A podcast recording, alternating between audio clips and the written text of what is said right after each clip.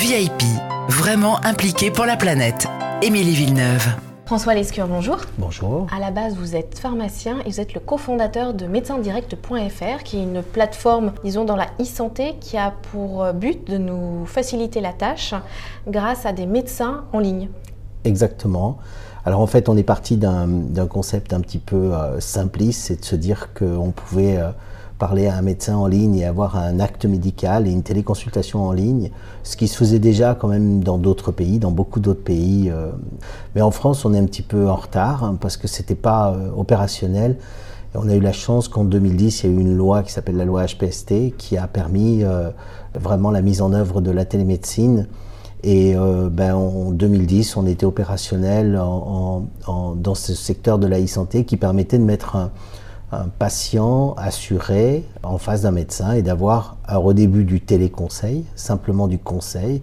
On pourra expliquer la nuance qu'il peut y avoir entre conseil et consultation. Et aujourd'hui, on est autorisé à faire de la téléconsultation, donc de faire de la télémédecine. Donc un médecin qui parle à un patient dans le cadre de notre plateforme fait un acte médical et donc euh, est considéré comme une téléconsultation à part entière. C'est toujours pas remboursé par la sécurité sociale. C'est pour ça que nous, notre modèle, il est simple, c'est d'offrir ça au travers des complémentaires santé qui, elles, payent l'acte. Alors, la télémédecine n'a pas pour vocation à remplacer la, la, médecine traditionnelle, la médecine de terrain.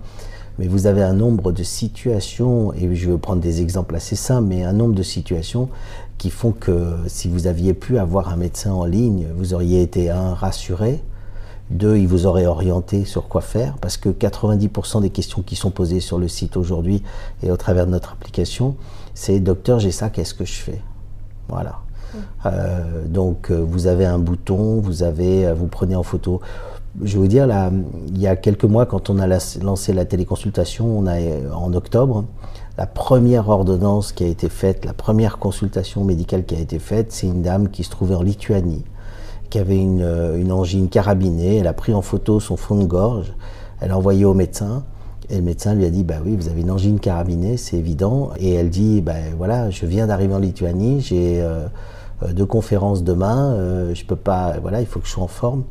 Donc il lui a envoyé une ordonnance pour qu'elle aille chercher des antibiotiques. Donc très euh, pratique quand on est à l'étranger. Et puis j'imagine, je pense à tous ceux qui sont peut-être dans les campagnes. Vous savez de toute façon que le désert médical avance ah, oui. et avance à grands pas, puisque pour vous donner une idée, il y a environ 200 000 médecins en France et il y a la moitié de ces médecins qui ont plus de 55 ans.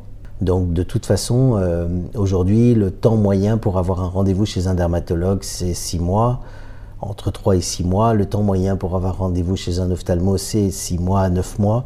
Donc il y a des spécialités qui sont très complexes. Moi, j'ai posé, euh, dans mon cas pratique, j'ai posé une question sur un, bouton que j'avais qui m'embêtait un peu.